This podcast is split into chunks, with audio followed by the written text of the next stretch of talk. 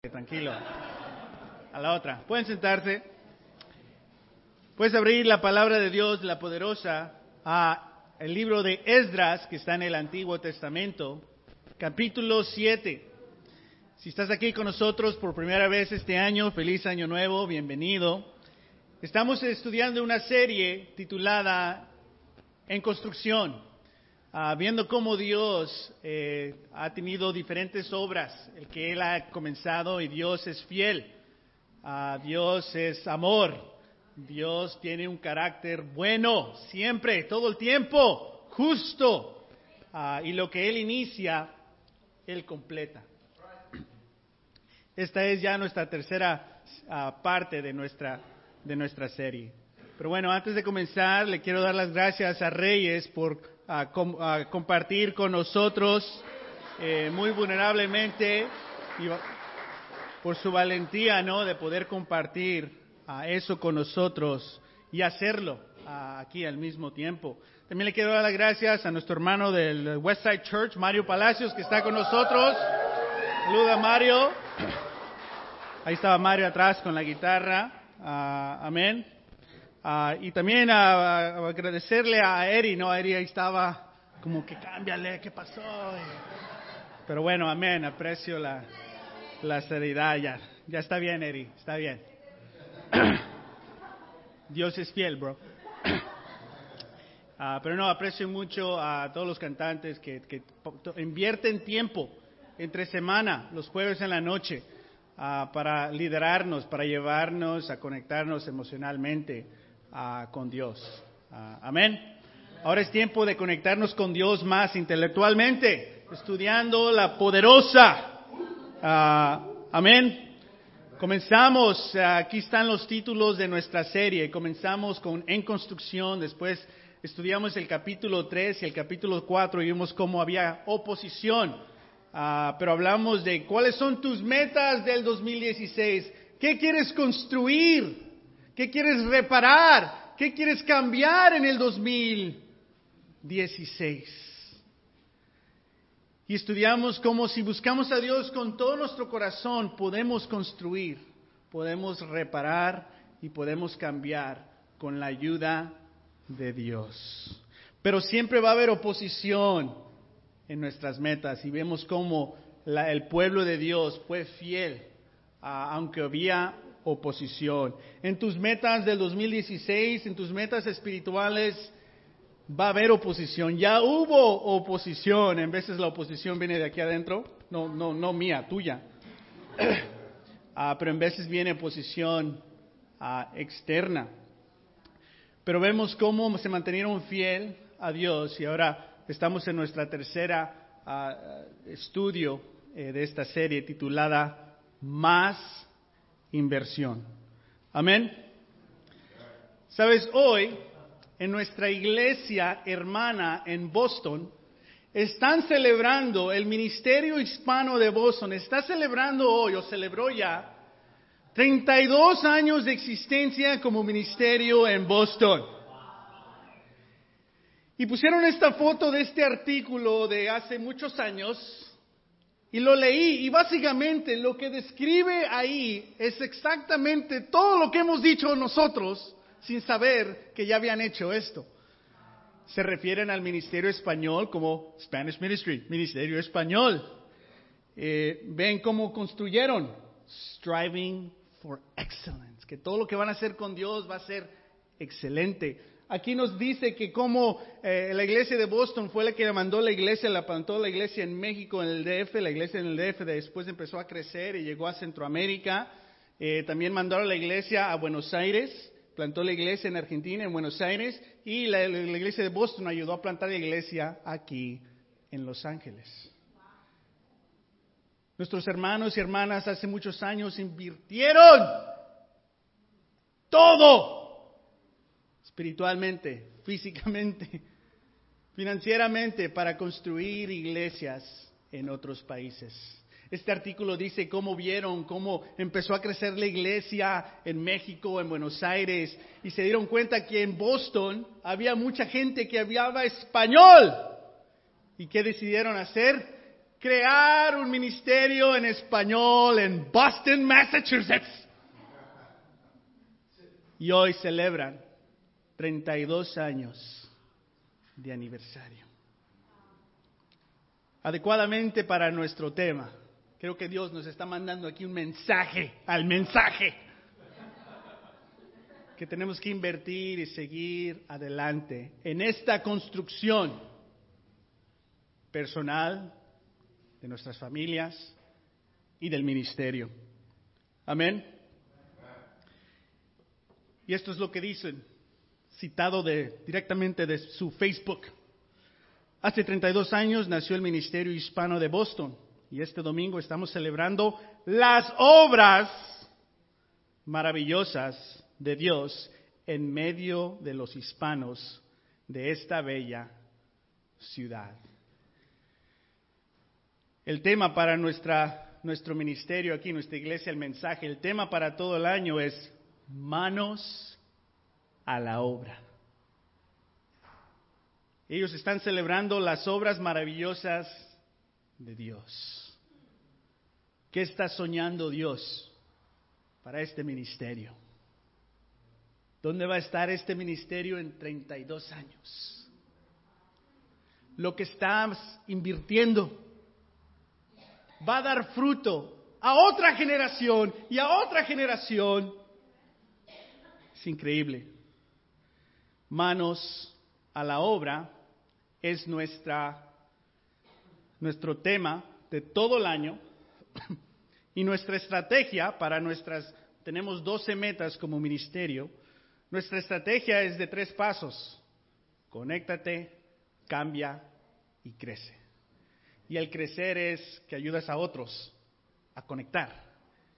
¿Dónde nos conectamos? Nos desconectamos aquí en el domingo, en nuestro servicio dominical. ¿Dónde más nos conectamos? Nos, conectamos durante semana en nuestros grupos de familia. Pero ¿dónde hay cambio? Mayoría del tiempo el cambio no ocurre el domingo. En tu, transformación de tu carácter, de tu fe, no ocurre en un sermón así, en una clase aquí. Esto simple te ayuda a conectar. Pero el cambio ocurre en tus estudios personales con otra persona. Y si eres un cristiano, tenemos relaciones de discipulado. El cambio ocurre en tus relaciones saludables y bíblicas, llenas de amor, en tu relación de discipulado. ¿Y cuál es el fruto del cambio? Creces. Maduras en tu fe, maduras en tu amor, maduras en tu dominio propio.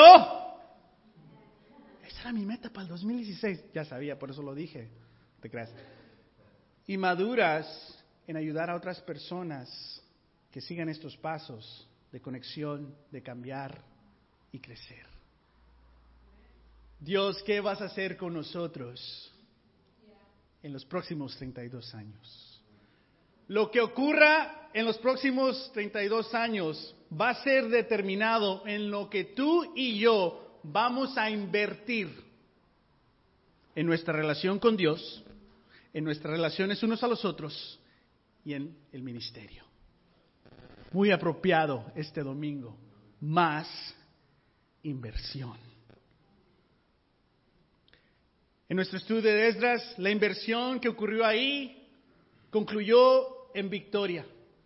Porque lo que inicia el pueblo de Dios, el pueblo de Dios usualmente le queda mal a Dios.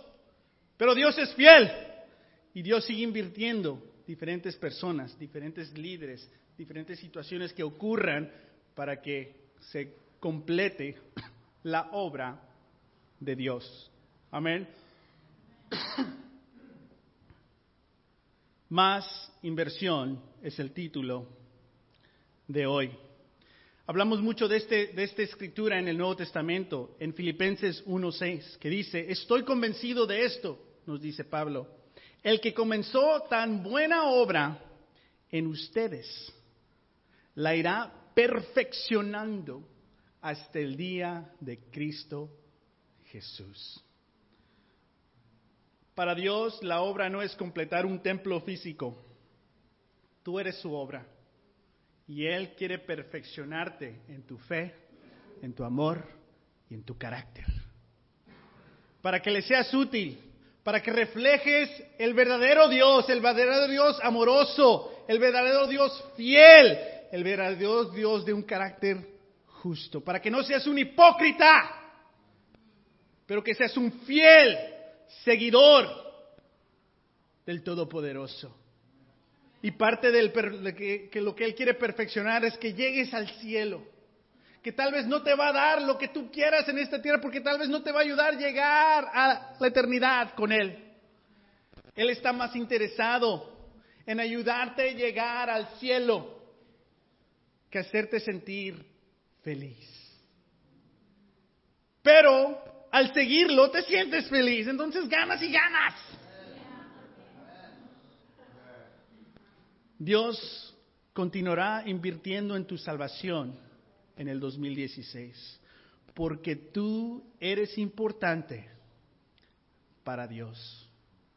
No sé a quién le eres importante. No te digo que, que cuentes, ¿no? Estas personas son importantes, a estos no, porque luego te vas a enojar. No sé si en tu familia te sentiste importante. No sé si en tu trabajo, en tus equipos ahí de deportes, con tus amigos, no sé si te, sentís, no sé si te sientes importante ahora, pero ten claro que para Dios tú le eres importante. Que tú como ser humano, tú como persona, tú en tu ser, Él te creó perfectamente para que tengas una relación con Él y que en esa relación reflejes la fidelidad, el amor y el carácter. Conéctate, cambia, crece. Otra vez. Dios en el 2016 va a invertir diferentes situaciones, diferentes personas, diferentes sermones, diferentes estudios, diferentes cosas que te va a dar, cosas que no te va a dar. ¿Para qué? Para perfeccionarte. Porque para Él eres importante. Amén. Pero para nosotros esta es la pregunta. ¿Qué tan importantes son las obras de Dios para ti? Tú eres la obra de Dios y tú le eres importante a Dios, pero ¿qué tan importante son las obras de Dios para ti? Lo que vamos a ver hoy me encanta porque vamos, a ver en Esdras capítulo 7 el hombre, el hombre llamado Esdras. Tal vez te puede inspirar a darle el nombre a tu futuro hijo, no sé. Hoy es el cumpleaños del Dr. Martin Luther King Jr. Hoy cumpliría, creo que 87 años. Cuando dices eso, te, das cuenta, wow, eso no pasó hace reciente. Él fue asesinado. Y su mensaje, su causa, más que en otra otra generación, es tan relevante para nosotros. Hoy es su cumpleaños, pero vi esta cita y creo que va de acuerdo a lo que estamos hablando hoy, especialmente lo de nuestra fe, nuestro amor y nuestro carácter. Dice, no me duelen los actos de la gente mala, me duele la indiferencia de la gente buena.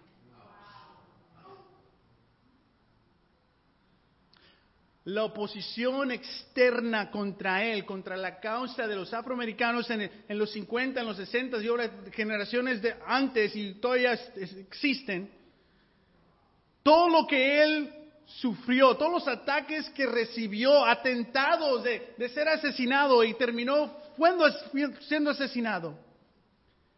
Sin embargo, para él dice, los ataques de la gente mala no me duele, lo que duele es ver a la gente indiferente, gente buena, pero que no invierte nada en cambiar la vida de otras personas. ¿Cuánto tiempo estás invirtiendo en la salvación de los que hablan español en los Estados Unidos? Y si eres un miembro de esta iglesia, esta pregunta es para ti. Los actos de las personas malas, amén. Pero la indiferencia de las personas buenas, la indiferencia de los cristianos.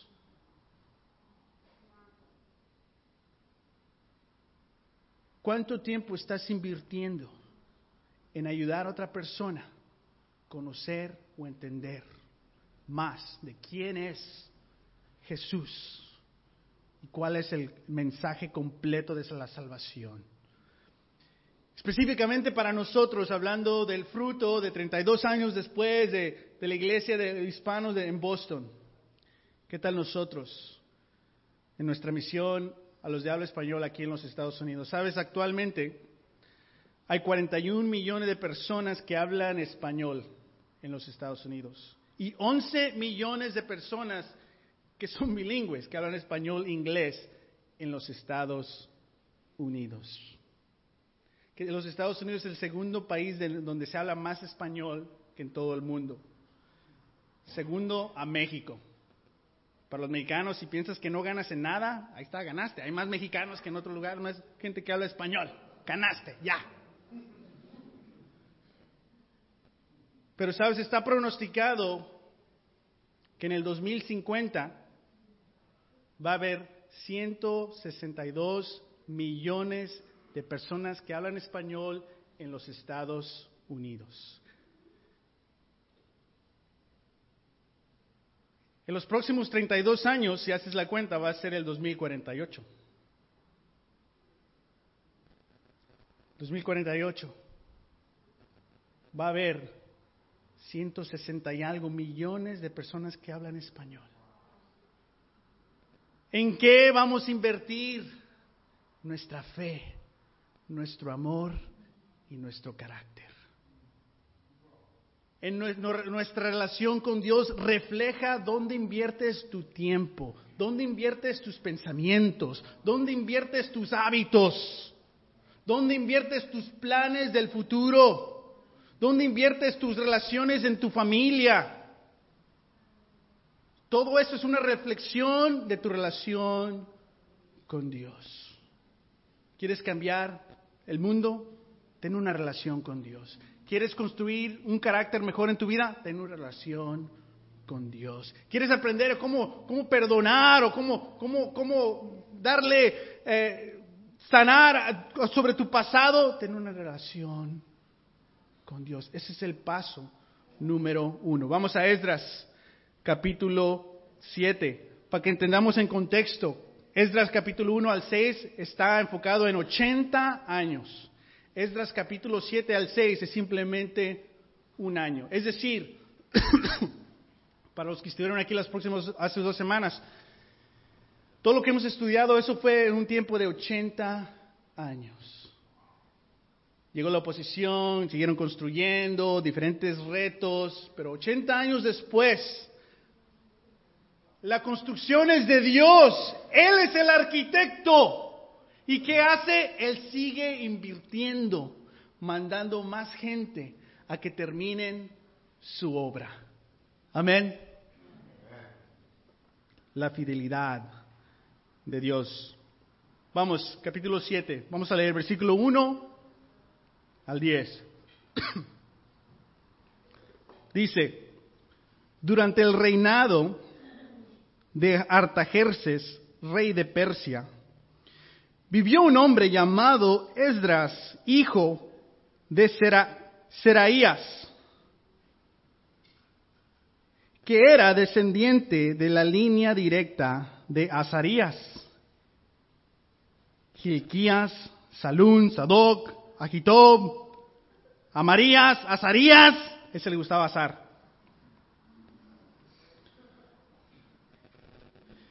yo, Seraías, Uzi, y quiero mirar aquí este músico greñudo con barba, el Buki, versículo 5. Abisúa, Finés, Eleazar y Aarón, que fue el primer sacerdote. ¡Wow! Es decir, que es un descendiente de Aarón, y Aarón es el hermano de Moisés. Versículo 6. Este Esdras llegó de Babilonia. Era un maestro muy versado en la ley que el Señor, Dios de Israel, le había dado a Moisés. Gozaba de la simpatía del rey y el Señor su Dios estaba con él. Con Esdras regresaron a Jerusalén algunos israelitas, entre los cuales había sacerdotes, levitas, cantores, porteros y servidores del templo. Esto sucedió en el séptimo año del reinado de Artajerjes. Versículo 8. Así que Esdras llegó a Jerusalén en el mes quinto del séptimo año del reinado de Artajerjes. Había salido de Babilonia el, primer, el primero del mes primero y llegó a Jerusalén el día primero del mes quinto, fíjate aquí, porque la mano, manos a la obra, bondadosa de Dios estaba con él. Y lo que dice en el versículo 10 que vamos a leer, dice tanto sobre el carácter y la persona de este hermano. Esdras que había dedicado por completo a estudiar la ley del Señor, a ponerla en práctica y a enseñar sus preceptos y normas a los israelitas. ¿Cómo invirtió su tiempo personal Esdras? Dice que invirtió su tiempo a estudiar la palabra de Dios. Conexión. A ponerla en práctica. Cambio. Y enseñarles a otros crecimiento. ¿De dónde o dónde vivía este hombre? En Babilonia. Es decir, que este vive en un mundo pagano, que es conocido al rey, que tiene acceso, influencia, poder, dinero tal vez. Pero él decide dejar todo eso, así como Moisés, para regresar a construir algo para Dios. Y como sacerdote no te podías afiliar con diferentes situaciones, pero vivía en Babilonia. Sin embargo, aunque vivía en ese lugar pagano donde no amaban a Dios, no seguían a Dios, nadie le preguntaba, ¿cómo está tu fe, hermano?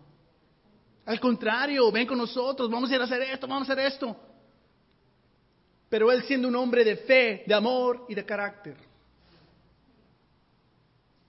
fue fiel ante Dios, aunque vivía en Babilonia.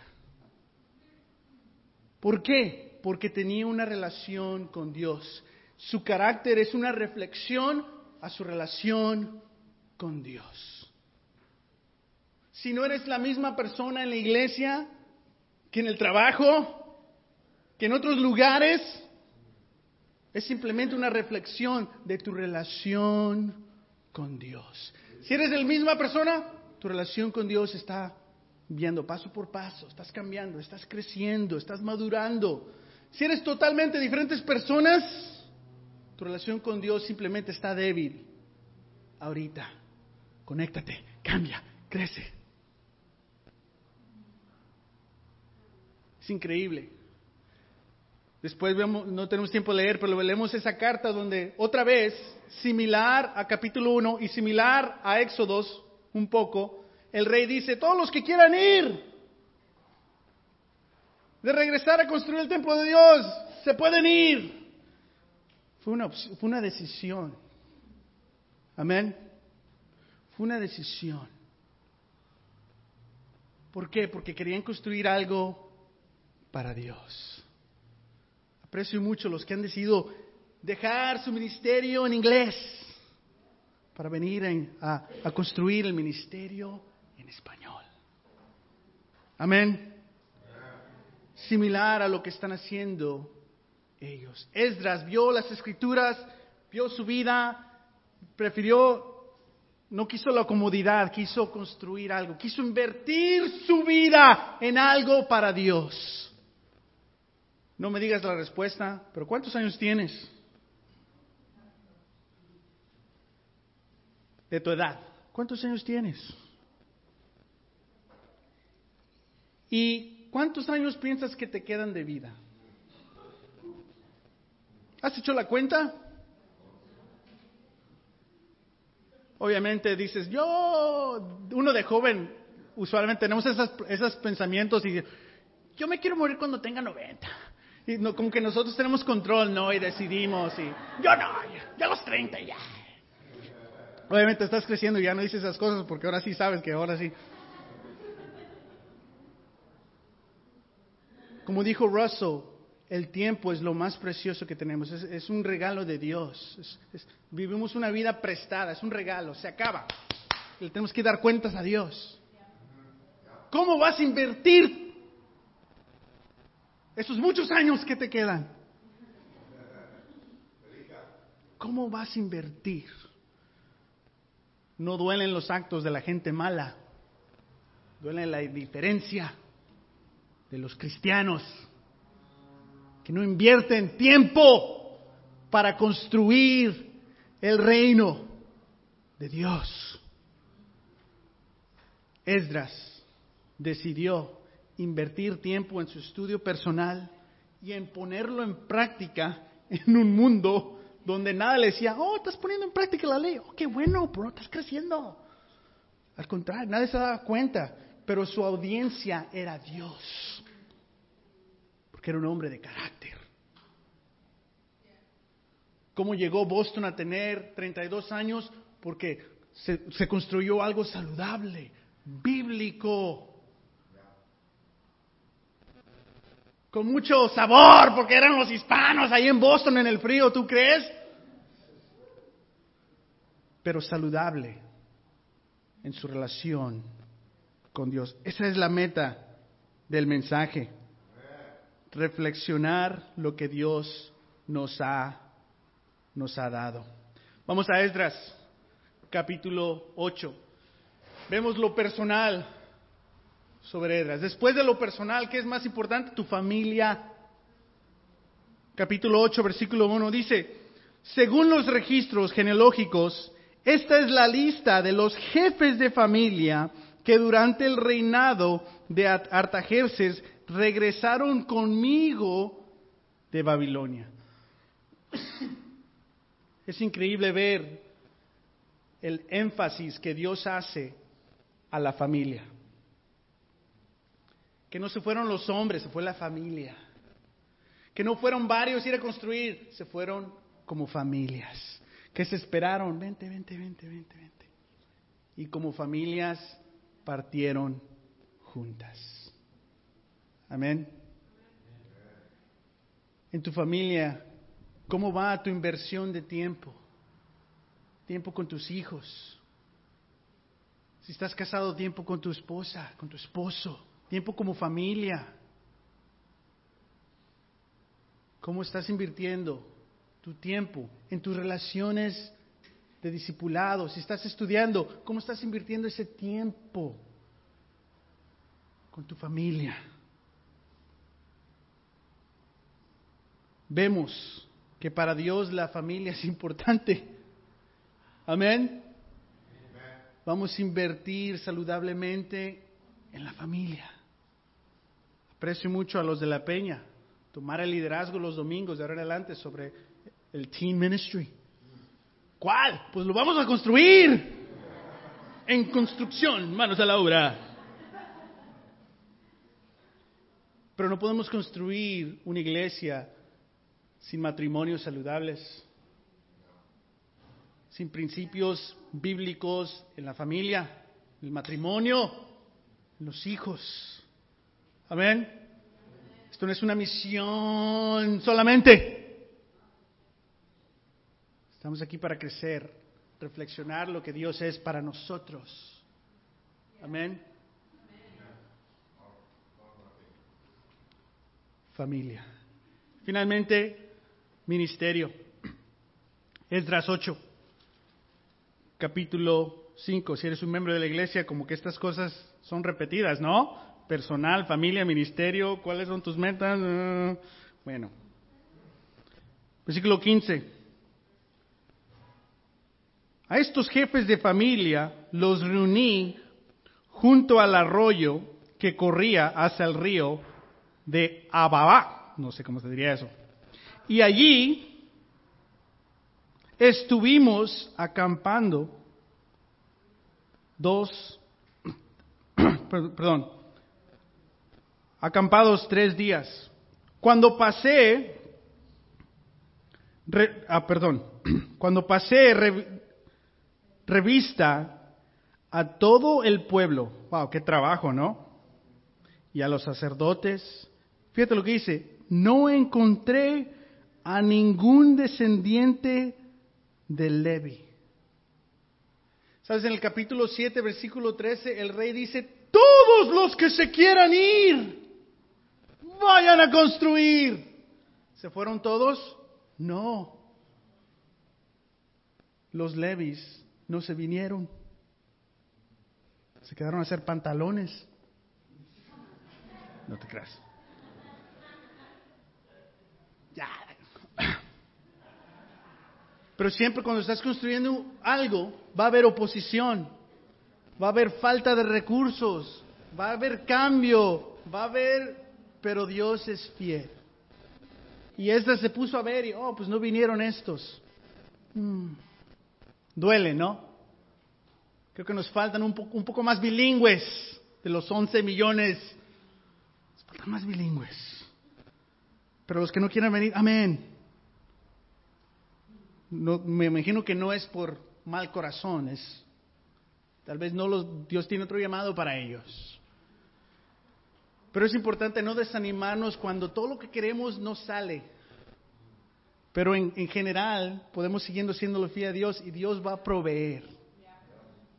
Pero si tenemos metas y luego no sale lo que tú quieres, te vas a desanimar, te vas a enojar, te olvidas que Dios es fiel, que Dios es amoroso, que Dios tiene un carácter bueno y justo. En el ministerio siempre va a haber retos. Vamos a brincar a buenas noticias, lo que leo Reyes, capítulo 8, versículo 21 al 23. Luego, estando cerca del río Ahaba, aprendo rápido, ¿verdad? No te creas. Proclamé un ayuno para que nos humilláramos ante nuestro Dios. Y le, y le pediremos que nos acompañara durante el camino a nosotros, fíjate, a nuestros hijos y a nuestras posiciones. Dije, antes, antes de seguir adelante, vamos a humillarnos ante Dios, vamos a ayunar para acercarnos personalmente a Dios, para ayunar por nuestros hijos, familia, ante Dios. Y nuestras posiciones, propietarios, ministerio, ante Dios. Y todo el pueblo ayunó y se acercó a Dios. Esta semana te vas a reunir con tu grupo de familia. Seleccionen un día para juntos puedan ayunar por tu relación con Dios, familia, por el ministerio. Versículo 22. Fíjate lo que dice. En realidad, to be honest, dice, sentí vergüenza de pedirle al rey que nos enviara un pelotón de caballería para que nos protegiera de los enemigos, ya que le habíamos dicho al rey que la mano, manos a la obra, de Dios protege a todos los que confían en Él. Pero que Dios descarga su poder y su ira contra los que lo abandonan.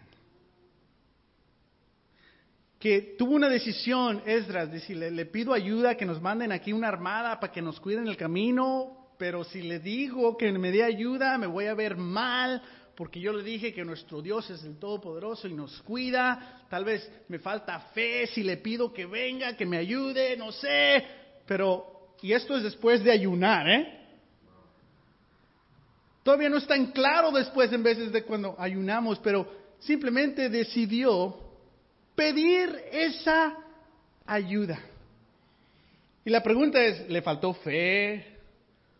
O tal vez eso fue la voluntad de Dios. No sabemos. Pero lo que sí sabemos es que pidió ayuda. Sabes, en veces sientes vergüenza pedir ayuda. Sabes que la verdad ni siquiera sé orar. ¿Sabes qué? Ni siquiera entiendo cuando leo. ¿Sabes qué? Mi esposa y yo ni sé dónde empezar. ¿Sabes qué? Mis hijos, la verdad. Pero me sentimos vergüenza y no decimos nada. Todo bien. How are you, bro? No sientas vergüenza pedir ayuda. El fruto del ayuno, el fruto del humillarse ante Dios fue pedir ayuda al rey. En veces la respuesta de Dios no es lo que tú esperas. Pero si esperas siempre obedecer a Dios, van a salir las cosas bien. Porque Dios es fiel, amoroso, su carácter es bueno y justo, siempre. ¿Y cuál fue el resultado de todo esto que hemos estudiado? Versículo 23. Así que ayunamos y oramos a nuestro Dios pidiéndole su protección y Él nos escuchó. ¿Qué quieres construir, reparar o cambiar en el 2016? Reyes nos dijo el poder de la oración. ¿Qué estás orando? Personalmente, tu familia y en la iglesia. Si oras, Dios te escucha. Si tienes vergüenza, pide ayuda. Si sientes ese llamado de que yo puedo ayudar en este misterio, vente.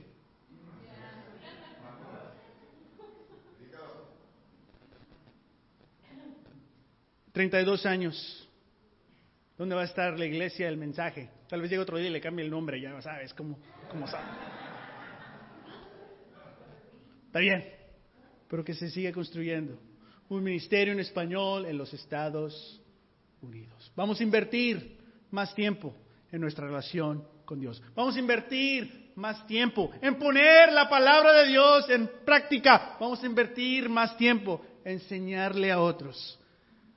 Aunque tengas vergüenza o aunque ellos tengan vergüenza, podemos pedirnos ayuda. Y Dios, con su mano poderosa, va a completar nuestra obra. Más inversión. Próximo domingo con resolución. Nos vemos. Gracias.